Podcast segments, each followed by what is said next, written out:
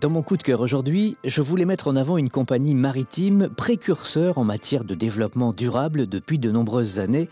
La Méridionale est une compagnie qui assure du transport de fret et de passagers entre Marseille, la Corse et le Maroc. C'est aussi le premier armateur au monde à avoir équipé l'un de ses navires, le Piana, d'un filtre à particules. Une solution innovante qui permet de réduire significativement les émissions d'oxyde de soufre et les particules fines et ultra fines. Depuis le 1er janvier 2020, la réglementation MARPOL, acronyme de l'anglais Marine Pollution, impose que les émissions d'oxyde de soufre ne doivent pas dépasser 0,5%. Pour y parvenir, la majorité des armateurs ont doté leur flotte d'un système appelé scrubber. Ce sont des équipements posés sur les cheminées qui captent les particules toxiques et lavent à l'eau de mer les fumées.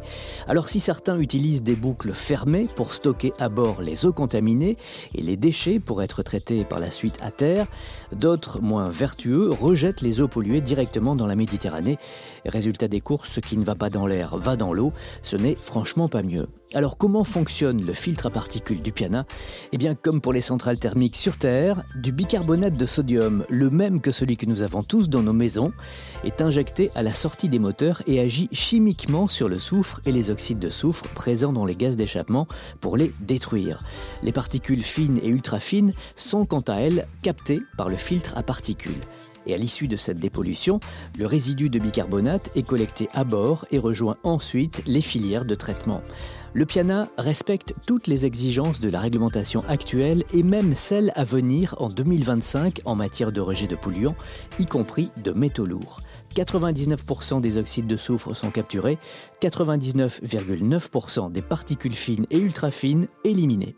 La compagnie maritime a également mis en place à bord de ses navires un système de repérage des cétacés REPSET ainsi que la connexion électrique des navires hackés pour réduire l'impact de son activité.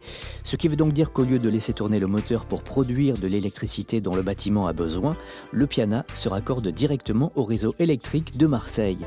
Ces engagements en faveur de la préservation de la Méditerranée ont été de multiples fois récompensés. Le Piana est à ce jour le navire de commerce le plus vertueux de Méditerranée. Je vous laisse bien évidemment toutes les infos sur notre site erzen.fr et sur l'appli mobile Erzen Radio.